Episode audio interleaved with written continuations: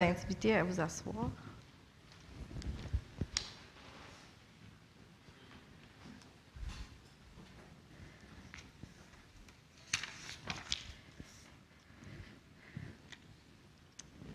Euh, ça fait, ouais, je vous dirais un bon mois là, que je pense beaucoup à la louange, puis à... Ben, j'ai toujours été quelqu'un qui aime la musique. J'écoute beaucoup de musique euh, chrétienne, mais aussi j'aime la musique, point. Fait que moi, le matin, j'en écoute le soir, n'importe quand. Euh, puis, mais je me suis mis à, penser beaucoup à la louange puis à, l'adoration particulièrement, puis à l'importance que ça doit avoir dans nos vies. Puis, euh, j'ai oublié mon téléphone pour les. Puis, j'ai lu euh, dans le catéchèse, là, vous allez me dire, c'est une affaire catholique. Non, c'était le catéchèse euh, d'Angleterre, c'était l'Église euh, anglicane qui avait mis ça en place. Là, puis c'est, long, mais c'est comme toutes les dogmes, tout ce qui croit à propos de Dieu. Ça a été écrit euh, plusieurs, plusieurs, plusieurs années. Puis une des choses qu'ils disent dedans, c'est que la louange, c'est pour glorifier Dieu, mais c'est aussi pour trouver plaisir en lui. Puis je trouvais ça intéressant, leur point de vue sur la louange là, je me suis dit, on va trouver des versets, puis on va parler de la louange, puis pourquoi c'est important, pourquoi est-ce qu'on devrait louer puis adorer Dieu? Puis après ça, ben, on va faire la louange. C'est-tu correct avec vous? fait qu'on va aller voir premièrement dans Psaume 63, 3 à 9.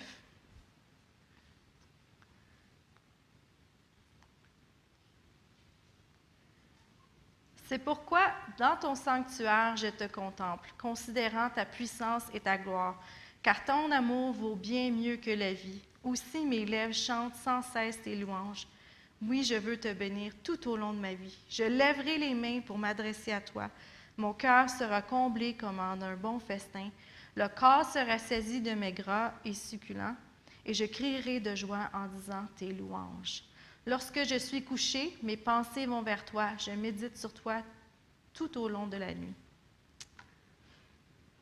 Euh, ça, c'est David qui l'a écrit, ce psaume-là. Puis souvent, euh, si on veut un bon exemple de c'est quoi la louange, on peut lire les psaumes, ce n'est pratiquement que ça, de la louange puis de l'adoration envers Dieu. Puis dans Hébreu 13, verset 15, ça nous dit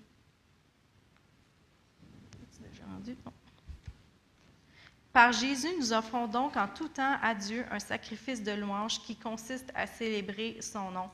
Nous offrons donc en tout temps à Dieu un sacrifice de louange qui consiste à célébrer son nom.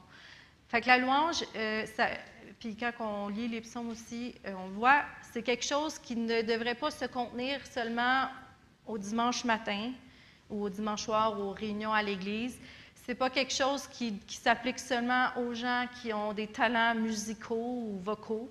La louange, c'est toute personne qui croit en Dieu doit le faire. Puis quand on lit David, là, il n'a pas eu la vie la plus facile sur la terre. Il y a eu des hauts et des bas, comme nous, on en a tous. Puis ça ne l'a jamais empêché de louer puis d'adorer Dieu. Fait pour moi, la louange, c'est pas une question de est-ce que je me sens bien, fait que là, je vais louer Dieu. Ce n'est pas une question de comment je me sens ou de. C'est vraiment quelque chose que je dois faire, peu importe que je sois heureux ou triste ou contenté ou dans le besoin, je dois louer Dieu. Euh, puis moi, pour moi personnellement, les meilleurs temps que j'ai eu de louange ou d'adoration, c'était c'était pas euh, nécessairement en communauté, c'était souvent tout seul chez nous, je vous l'ai dit, dans mon auto, il y a beaucoup de choses qui se passent.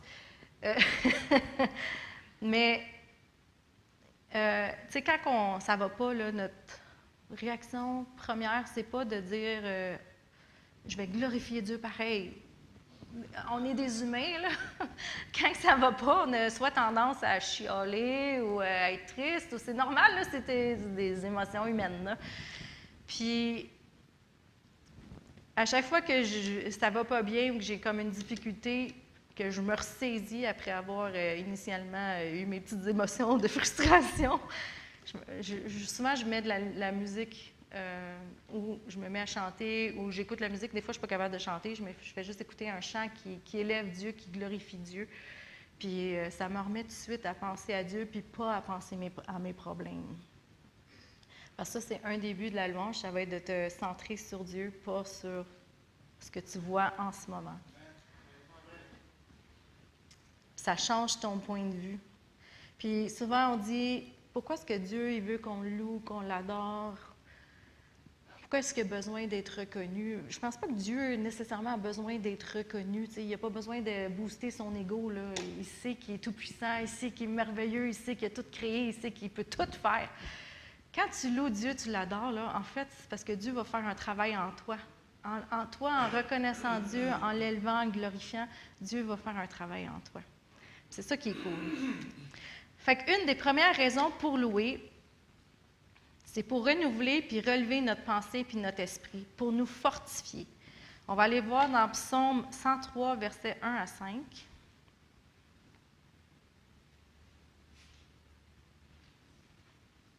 Là, un matin, j'ai tout pris euh, dans la Bible du Sommeur. Je pensais euh, faciliter la vie Étienne et je m'excuse. J'ai dit, on va tout prendre dans la même version, mais non, finalement, je m'excuse, Étienne. C'était plus compliqué pour lui. Fait que psaume 103, versets 1 à 5. Un autre psaume de David. Que tout mon être bénisse l'Éternel, que tout ce que je suis bénisse le Dieu saint. Que tout mon être bénisse l'Éternel, sans oublier aucun de ses bienfaits. Car c'est lui qui pardonne tous tes péchés, c'est lui qui te guérit de toute maladie, qui t'arrache à la tombe. C'est lui qui te couronne d'amour, de compassion et qui te comble de bonheur tout au long de ton existence. Et ta jeunesse, comme l'aigle, prend un nouvel essor. Quand tu te mets à juste dire qui Dieu est, ce qu'il fait dans ta vie, ce qu'il a fait, tu ne peux pas rester triste. Parce que Dieu, y a-tu fait des choses tristes dans ta vie? Est-ce qu'il t'a amené de la tristesse en général? Non, c'est pas lui. Lui, c'est l'auteur de la vie. C'est l'auteur de la foi, puis c'est lui qui va l'amener à terme. Fait que ce qu'il fait, c'est qu'il veut te relever. C'est lui qui te donne une joie, une paix qui surpasse toute intelligence plus tu passes du temps à le louer, à, l'adorer, mais veux, veux pas, ça, relève ton esprit, ça relève tes pensées, puis ça va venir te fortifier. Psaume 42, 5 et 6.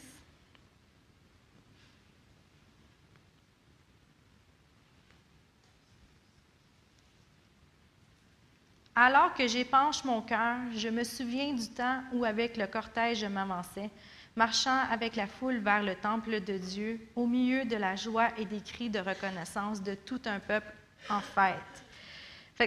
Euh, psalmiste, est comme, euh, c'est un psaume où il est comme découragé puis il est triste, mais là il dit que quand il, se souvient du temps où est-ce qu'il est allé vers le temple, puis le temple c'est là qu'il allait pour adorer Dieu, comment est-ce que les gens étaient en euh, dans la joie puis il y avait de la reconnaissance, puis qu'il y avait un peuple en fête. Fait tu sais, de, de, s'assembler aussi, je disais que j'ai eu des bons temps de louange tout seul, mais en, communauté aussi, on en a.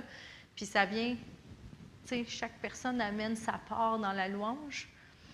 Puis on dirait que ça vient comme rehausser tout l'ensemble.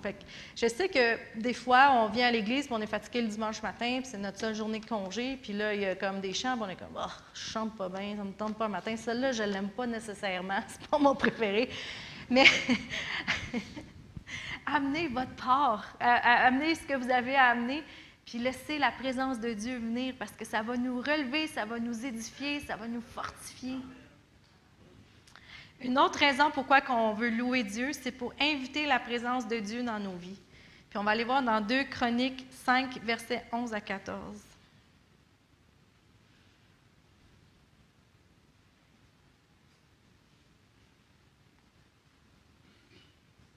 qui dit Les prêtres sortirent du lieu saint. Tous les prêtres présents s'étaient purifiés rituellement sans tenir compte de l'ordre de passage des classes auxquelles ils appartenaient. Tous les Lévites, qui étaient des musiciens, se tenaient au complet du côté est de l'autel avec des cymbales, des luttes et des lyres. Il y avait là Azaph, Eman, Yedutun, et avec leurs fils et les membres de leur parenté, tous revêtus de fin lin. 120 prêtres se tenaient à leur côté en sonnant des trompettes. Les trompettistes et les musiciens jouèrent ensemble à l'unisson pour louer et célébrer l'Éternel. Les musiciens firent retentir les trompettes, les cymbales et les autres instruments et louèrent l'Éternel en chantant car il est bon, car son amour dure à toujours. Au même moment, le temple de l'Éternel fut rempli d'une nuée. Les prêtres ne purent pas y rester pour accomplir leur service à cause de la nuée, car la gloire de l'Éternel remplissait le temple. Si on veut inviter la présence de Dieu dans nos vies, une des meilleures et plus faciles choses qu'on peut faire, c'est de le louer puis de l'adorer. Dieu, il désire, son désir le plus cher, c'est de résider parmi nous, en nous. Fait qu'aussitôt que vous êtes, hey, Seigneur, je t'aime, viens, viens avec moi, passer du temps. Il est comme, oui, je suis disponible. Il n'est jamais occupé, lui, pour nous, trop occupé pour nous. Une autre chose auquel je n'avais pas pensé, mais que j'ai trouvé dans mes recherches, c'est que pourquoi qu'on loue, une des raisons pourquoi qu'on peut louer, c'est pour repousser la dépression. Vous allez me dire de quoi tu parles. On va aller voir dans Ésaïe 61, verset 3.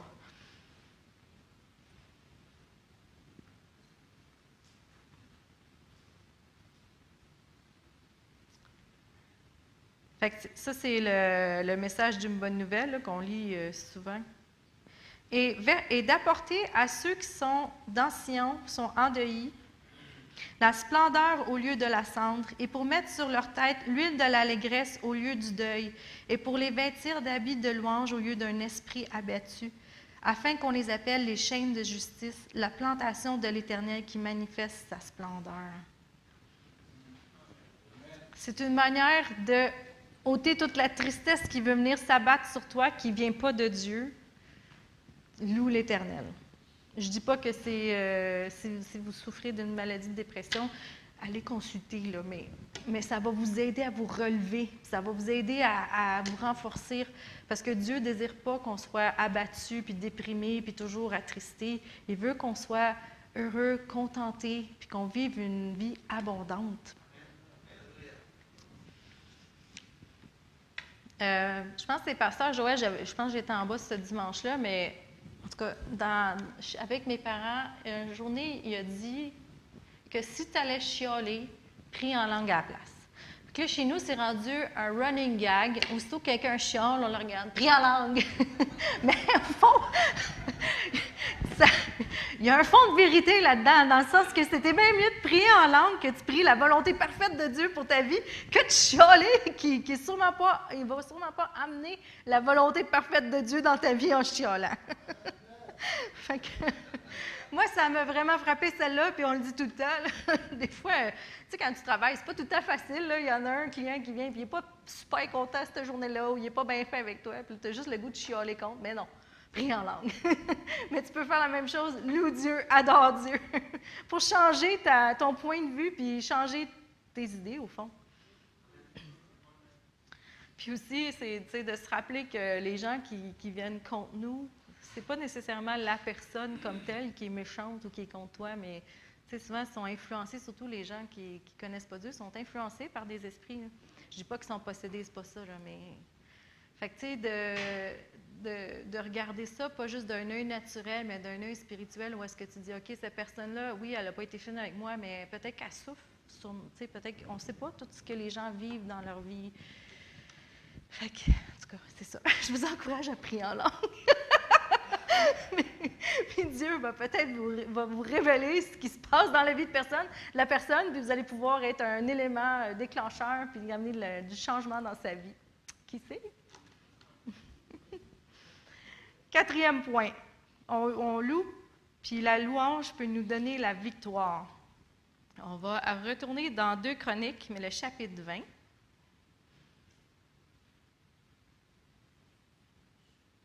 Oui, il fait chaud, vous avez raison. Je ne sais pas qui, qui l'a dit.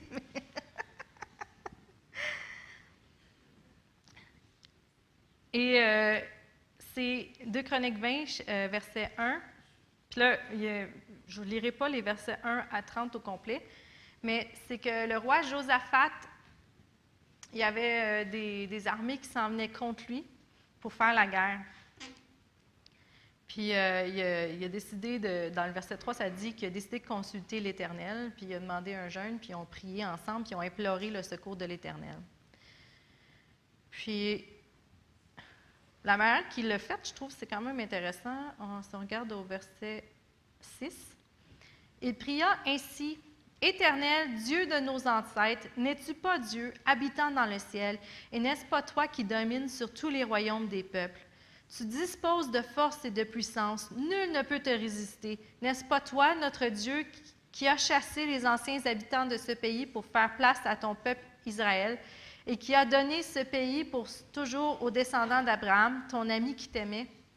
Ils s'y sont établis, ils y ont construit un sanctuaire en ton honneur. Puis ils ont dit, si un malheur s'abat sur nous, une guerre, un châtiment, une épidémie ou la famine, nous viendrons nous tenir devant ce temple, devant toi, puisque ta présence est établie dans ce sanctuaire. Et du fond de notre détresse, nous implorerons ton secours. Alors tu écouteras et tu sauveras. Dis bien, maintenant, voici que les Ammonites, les Moabites, les habitants des monts de Syr viennent nous attaquer. Quand Israël venait d'Égypte, tu ne lui as pas permis de traverser le pays de ces gens-là et il a fait un détour, il ne les a pas détruits. Et voilà comment il nous récompense. Ils viennent nous chasser de la propriété que tu nous as attribuée. Notre Dieu, n'exerceras-tu pas tes jugements sur eux, car nous sommes impuissants pour résister à cette immense armée qui vient nous attaquer, et nous ne savons que faire, mais nous tournons nos regards vers toi. Tout Judas, femmes et enfants y compris, se tenaient debout devant l'Éternel. Fait que, quand ils se sont mis à prier, il n'a pas juste chialé et dit Pourquoi qu'on se fait attaquer? Mais il a rappelé à Dieu tout ce que Dieu avait fait, tout ce que Dieu était. Puis là, il vient nous sauver. On sait que tu es capable. Tu nous as promis ça, tu nous avais promis cette terre-là, on est dedans. Là. Bien, c'est pas vrai qu'on va la perdre. Là. Tu ne nous l'as pas donné pour qu'on la perde. Puis après ça, le prophète Yaziel est venu, puis il leur a dit quoi faire. Puis au verset 15, euh, ça dit, Yazaël dit, Soyez attentifs, vous tous qui habitez Juda et Jérusalem, et toi aussi, roi Josaphat. Voici ce que vous déclare l'Éternel. Ne craignez rien et ne vous laissez pas effrayer devant cette immense armée, car cette guerre n'est pas votre affaire, c'est celle de Dieu. Demain matin, marchez contre eux. Ils vont gravir la montée de la fleur. Vous les rencontrerez au bout du défilé à l'entrée du désert de Yérouel. Vous n'aurez même pas à combattre. Contentez-vous de prendre position et de vous tenir là. Vous verrez l'Éternel vous accorder la délivrance. Jean de Juda et de Jérusalem, ne craignez rien et ne vous laissez pas effrayer. Demain, marchez à leur rencontre et l'Éternel sera avec vous. Il a dit, faites rien. C'est moi qui vais combattre pour vous. C'est cool en bébite. Mais Dieu aussi est comme ça. Quand tu as de l'aversité devant toi, souvent, mets ta confiance en lui, puis appuie-toi sur lui, puis lui va le faire pour toi. Puis, puis il va te donner les idées, puis les moyens de t'en sortir, mais c'est lui, il faut que Dieu soit notre source, puis qu'à chaque fois qu'il arrive quelque chose dans notre vie, qu'on ait tout de suite l'instinct ou le, réflexe d'aller vers lui. Parce que lui, il connaît tout, c'est lui qui a les réponses à tout. Bien mieux que celles que moi je peux imaginer. Parce que il est pas mal plus intelligent que moi. au verset 20, la délivrance. Le lendemain matin, ils se levèrent tôt et les hommes se mirent en route pour le désert de Tekoa. Au moment du départ, Josaphat leur adressa la parole. Écoutez-moi, hommes de Juda et habitants de Jérusalem, faites confiance à l'Éternel votre Dieu et vous serez invulnérables. Faites confiance à ses prophètes et vous aurez la victoire. Il s'était concerté avec le peuple et avait placé en tête l'armée des musiciens pour louer l'Éternel et la majesté de sa sainte personne. Ils se mirent en route devant les soldats en armes en chantant Louez l'Éternel car son amour dure à toujours. Au moment où ils entonnèrent leur cantique de louange, l'Éternel plaça une embuscade contre les Ammonites, les Moabites et les habitants des monts de Séhir qui venaient attaquer Juda, de sorte qu'ils furent battus. Les Ammonites et les Moabites se dressèrent contre les habitants des monts de Séhir et les exterminèrent. Quand, ils en eurent terminé avec eux, ils se jetèrent les uns sur les autres jusqu'à s'anéantir. Lorsque les Judéens parvinrent au promontoire d'où l'on apercevait le désert, ils regardèrent du côté de leurs ennemis et ils ne virent que des cadavres jonchant le sol. Il n'y avait aucun rescapé. Josaphat et son armée allèrent s'emparer du butin et trouvèrent en abondance toutes sortes de biens, des vêtements et des objets précieux. Ils en ramassèrent une telle quantité qu'ils ne purent tout emporter et ils restèrent trois jours à piller le butin tant qu'il était abondant. T'imagines? As, trois, différentes armées qui se lèvent contre toi.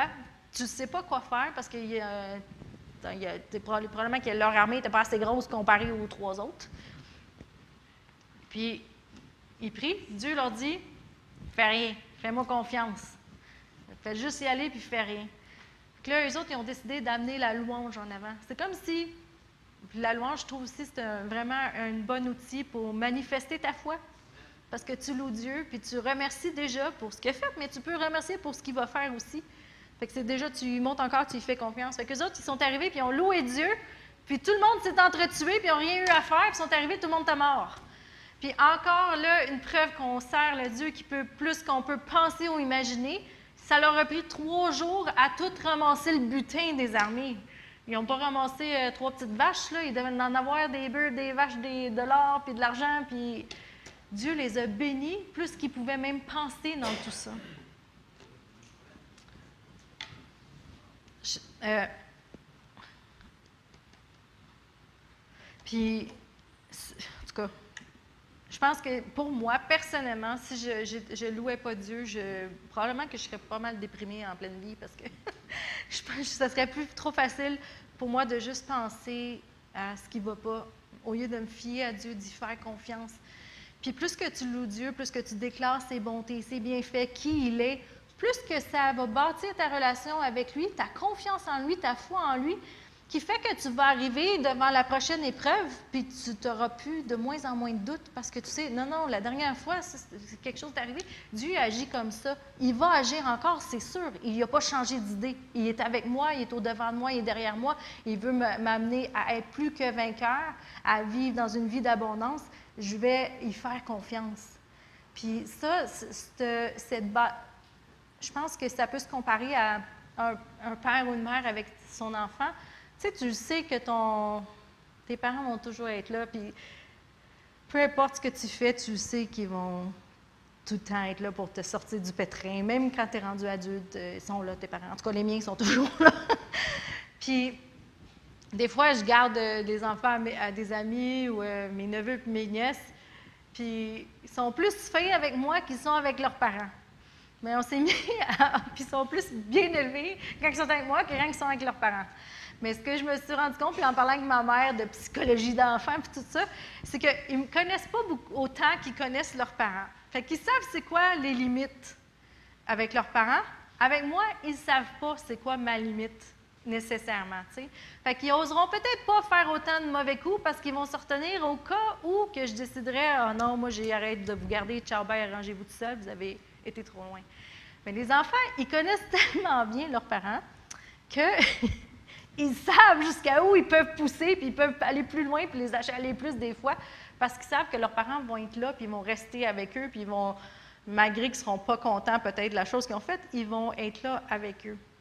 Mais ça, tu sais, ils se connaissent, ils ont passé du temps ensemble, ils savent la bonté de leurs parents, ils connaissent euh, les choses que leurs parents leur donnent et les activités qu'ils font ensemble. Mais avec Dieu, je pense que ça devrait être la même chose pour nous, qu'on arrive à le connaître personnellement, individuellement, tellement, puis à approfondir notre relation que tu sais que qu'arrive une chose à gauche, une chose à droite, suite, ton réflexe, c'est Dieu est là, puis il va m'aider, il va me donner le moyen, il va me montrer le moyen de m'en sortir. Je n'ai pas à vivre dans la crainte, je n'ai pas à vivre dans la tristesse, parce que je sais que Dieu, il est là, puis il m'a pas abandonné. Puis euh, un autre exemple de victoire, mais la bataille de Jéricho, où est-ce qu'il avait envoyé euh, des prêtres qui jouaient de la trompette en avant de l'arche de l'Alliance. L'arche de l'Alliance, c'est la présence de Dieu. Donc la louange allait au-devant. Suite après, c'était la présence de Dieu. Puis on tournait, tournait pendant sept jours. Puis qu'est-ce qui est arrivé quand le dernier septième tour, dix-septième jour? Ils ont crié tout ensemble, puis la, la muraille s'est défaite tout seul. Ils n'ont rien eu à faire. C'est Dieu qui a agi miraculeusement. Là, tu dis peut-être que nous, on n'a pas de muraille physique, mais on en a des murailles dans nos vies. On en fait face à des murailles. Puis Dieu veut faire la même affaire pour nous. Il veut nous donner le moyen de s'en sortir. J'aime beaucoup aussi l'histoire de Paul et Silas qui sont pris en prison, puis il est minuit, puis là, ils prient, puis ils louent Dieu, puis ils adorent Dieu, puis ils chantent. Qu'est-ce qui arrive? Le tremblement de terre, les portes s'ouvrent, les chaînes tombent. Dieu agit miraculeusement. Puis quand que tu loues Dieu, puis tu prends le temps de l'adorer, tu vas ôter ton point de vue, tu vas ôter ton focus sur ce qui ne va pas. Puis tu vas commencer à apprécier à quel point Dieu est grand, puis que lui est capable de tout, puis est avec toi. Ça va élargir ta vision de Dieu. Dans Psaume 69, le verset 30 et 31, on voit euh, le psalmiste qui, décrit qu'il il comme il va pas super bien. Puis je trouvais ça intéressant qu'est-ce qu'il dit. C'est euh, David qui, qui l'écrit celui-là aussi. Je suis affligé et je souffre, mais ton secours, ô Dieu, me mettra à l'abri. Alors je te louerai, ô Dieu, dans mes cantiques. Je te dirai ta grandeur avec reconnaissance. Ça va pas bien. Il n'allait pas bien dans ce moment-là, mais il a quand même choisi de louer Dieu. Puis, qu'est-ce qu'il s'est dit? il dit, je vais dire ta grandeur avec reconnaissance. Pour moi, personnellement, ce que je me suis rendu compte, c'est que quand j'ai un obstacle ou une difficulté, puis je fais juste le regarder, je vois juste ça. Puis quand que je me mets à louer Dieu, à l'adorer, bien, le méga obstacle, on dirait qu'il rapetisse, puis Dieu devient grand. Je peux vous donner un exemple banal, mais quand que j'ai fini la construction de ma maison, moi, j'ai pris un taux variable parce que la fille a dit Tu vas être gagnante en bout de ligne. Je dis Ah, OK, c'est bon. À date, je ne suis pas gagnante d'une miette dans mon taux variable. Il n'arrête pas de varier vers le haut. Puis, euh, des fois, tu te dis. Puis, il y a même des moments où je me suis dit Je ne sais même pas, je vais être capable de payer mes affaires. Mais non, ben vous savez quoi? J'ai dit, là, Dieu m'a donné la maison, il m'a donné le moyen. Écoute, c'est sûr qu'il va me donner le moyen de la payer. Je la paye à chaque mois, tout va bien. il pourvoit à mes besoins. Mais j'aurais pu juste obséder sur le fait que le taux il augmente. Puis là, il y a une prochaine réévaluation, je pense en septembre.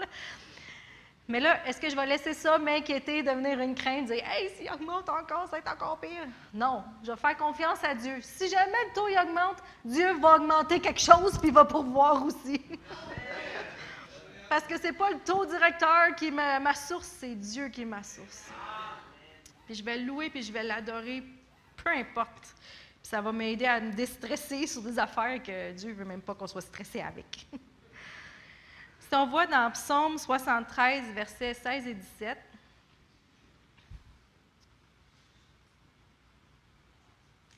ça c'est Asaph, Asaph qui l'écrit.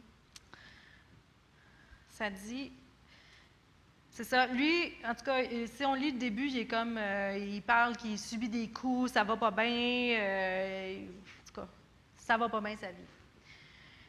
Je me suis mis à réfléchir pour tenter de comprendre. C'était, cela était pour moi un sujet de tourment. Jusqu'à ce que je me rende au sanctuaire de Dieu, alors j'ai réfléchi au sort qui les attend. Fait qu'il il, se tourmentait, il, essayait de comprendre pourquoi que ça n'allait pas bien. Puis jusqu'à ce qu'il s'est rendu au sanctuaire de Dieu, où il y a d'autres versions qui disent dans le temple de Dieu. Le temple de Dieu, c'est comme l'Église, mais c'est où est-ce que tu vas rencontrer Dieu puis passer du temps avec Dieu. Puis là, la solution est venue. Quand tu décides de focuser sur Dieu, Dieu t'amène la solution. Puis comme je vous disais, elle, va fonctionner celle-là, plus que celle qu'on peut de nous-mêmes faire. Dieu, dans la louange, il va te donner des solutions auxquelles que toi, tu n'as pas pensé. Puis il va donner les réponses aux questions qui, des fois, te fatiguent. Puis, dans la Bible, il y a 967 mots qui décrivent Dieu ou des noms de Dieu. Ça, j'ai commencé à faire la recherche, mais là, je n'allais pas vous faire les 967, c'était même trop long. Mais c'est vraiment cool. Si vous voulez lire, vous pouvez googler les 9000 1000 noms de Dieu ou 967 noms de Dieu, puis vous allez tous les avoir en ordre alphabétique, leur origine, puis qu'est-ce qui signifie, puis tout ça. c'est vraiment intéressant parce que chaque nom décrit un attribut de qui Dieu est. Puis euh, si on fait juste les sept euh, Jéhovah, Jéhovah Jiré, Dieu qui pourvoit. Dieu, c'est ma provision. Jéhovah Nissi, Dieu ma bannière, mais c'est Dieu mon défendeur. Jéhovah Rapha, Dieu qui guérit. Jéhovah Shalom, Dieu qui est ma paix. Jéhovah Tzidkenu, Dieu ma justice. Jéhovah Shama, Dieu est là. Jéhovah Sabaoth, Dieu des armées. Puis quand on est dans une situation où est-ce qu'on ne sait plus quoi faire, on ne sait plus quoi dire, puis des fois, tu as même les mots, euh, on dirait qu'ils ne sortent pas, bien, invoque le nom de Jésus. C'est le nom dessus de tout. Puis si tu ne sais plus quoi faire pour louer Dieu, tu n'as pas aucune. Fais juste dire Dieu, Jésus, peu importe. Mais il va venir. Parce qu'il veut être avec toi, il veut t'accompagner, il veut t'aider. Dans Psaume 146, verset 2, ça dit Je veux louer l'Éternel. Tant que je vivrai, je célébrerai mon Dieu en musique tout au long de mon existence. Puis on est tous bien de se pratiquer à louer et adorer Dieu ici parce que au ciel, c'est ça qu'on va faire euh, pas mal temps plein. Mais comme je vous disais au début, la louange en bout de ligne, quand on se met à étudier c'est quoi et à quoi ça sert, c'est vraiment, oui, on glorifie Dieu, mais c'est parce qu'au travers de ça, Dieu vient, puis vient redéverser sur nous pour venir nous aider, nous renforcer, nous pouvoir. Il nous aime tellement que même une chose qui devrait être pour le glorifier va venir te bénir en, retour. Fait que si vous avez besoin d'aide pour louer Dieu, ben, lisez les psaumes, écrivez toutes les choses qui se sont passées dans votre vie que Dieu a intervenu dedans? Parce que des fois, euh, on, dit non, ça va tout le temps mal, mes affaires. Attends, non, c'est vrai, j'ai une liste, c'est vrai. Dieu t'a fait ça. Oui, il est arrivé ça. T'a fait ça. Oui, c'est vrai, tu m'as guéri de ça. Puis de se remémorer toutes les bonnes choses que Dieu a faites pour nous, aussi, ça nous amène dans un esprit à louer Dieu puis à faire confiance à Dieu qui va encore intervenir dans notre vie. Trouver aussi de la bonne musique de louange puis d'adoration. Puis euh, j'ai un petit euh, pet peeve avec la louange. Euh, il y a beaucoup de, louanges disponibles, surtout en anglais en ce moment. Il y en a de plus en plus en français. Mais faites juste bien attention parce qu'il y a gros des chants qui sont très bons, mais euh, c'est des chants qui parlent de moi, je, me, moi, je, me, moi. Un chant de je, me, moi, je me sens comme ça quand tu fais ça, c'est correct, là, ça peut t'aider et t'encourager, mais ce n'est pas vraiment un chant de louange. Est-ce que ça glorifie Dieu ou comme toi? Fait il y a des chants je trouve magnifiques, mais je ne suis pas capable de les écouter parce que je suis comme, trop à propos de nous, c'est pas à propos de lui. Puis pour moi, la louange, c'est à propos de Dieu. Puis je veux vous encourager à vraiment louer Dieu, même si vous êtes plus jeune. Puis vous pouvez vous aussi ressentir la présence de Dieu, comme qu'on l'a fait en bas plein de fois quand on, louait Dieu. Mais que ça devienne un style de vie pour vous. Euh, comme je vous dis, vous n'avez pas besoin d'être des chanteurs ou des musiciens professionnels. C'est une question de cœur puis d'attitude. Avec tout ça, est-ce que vous avez goût qu'on loue Dieu?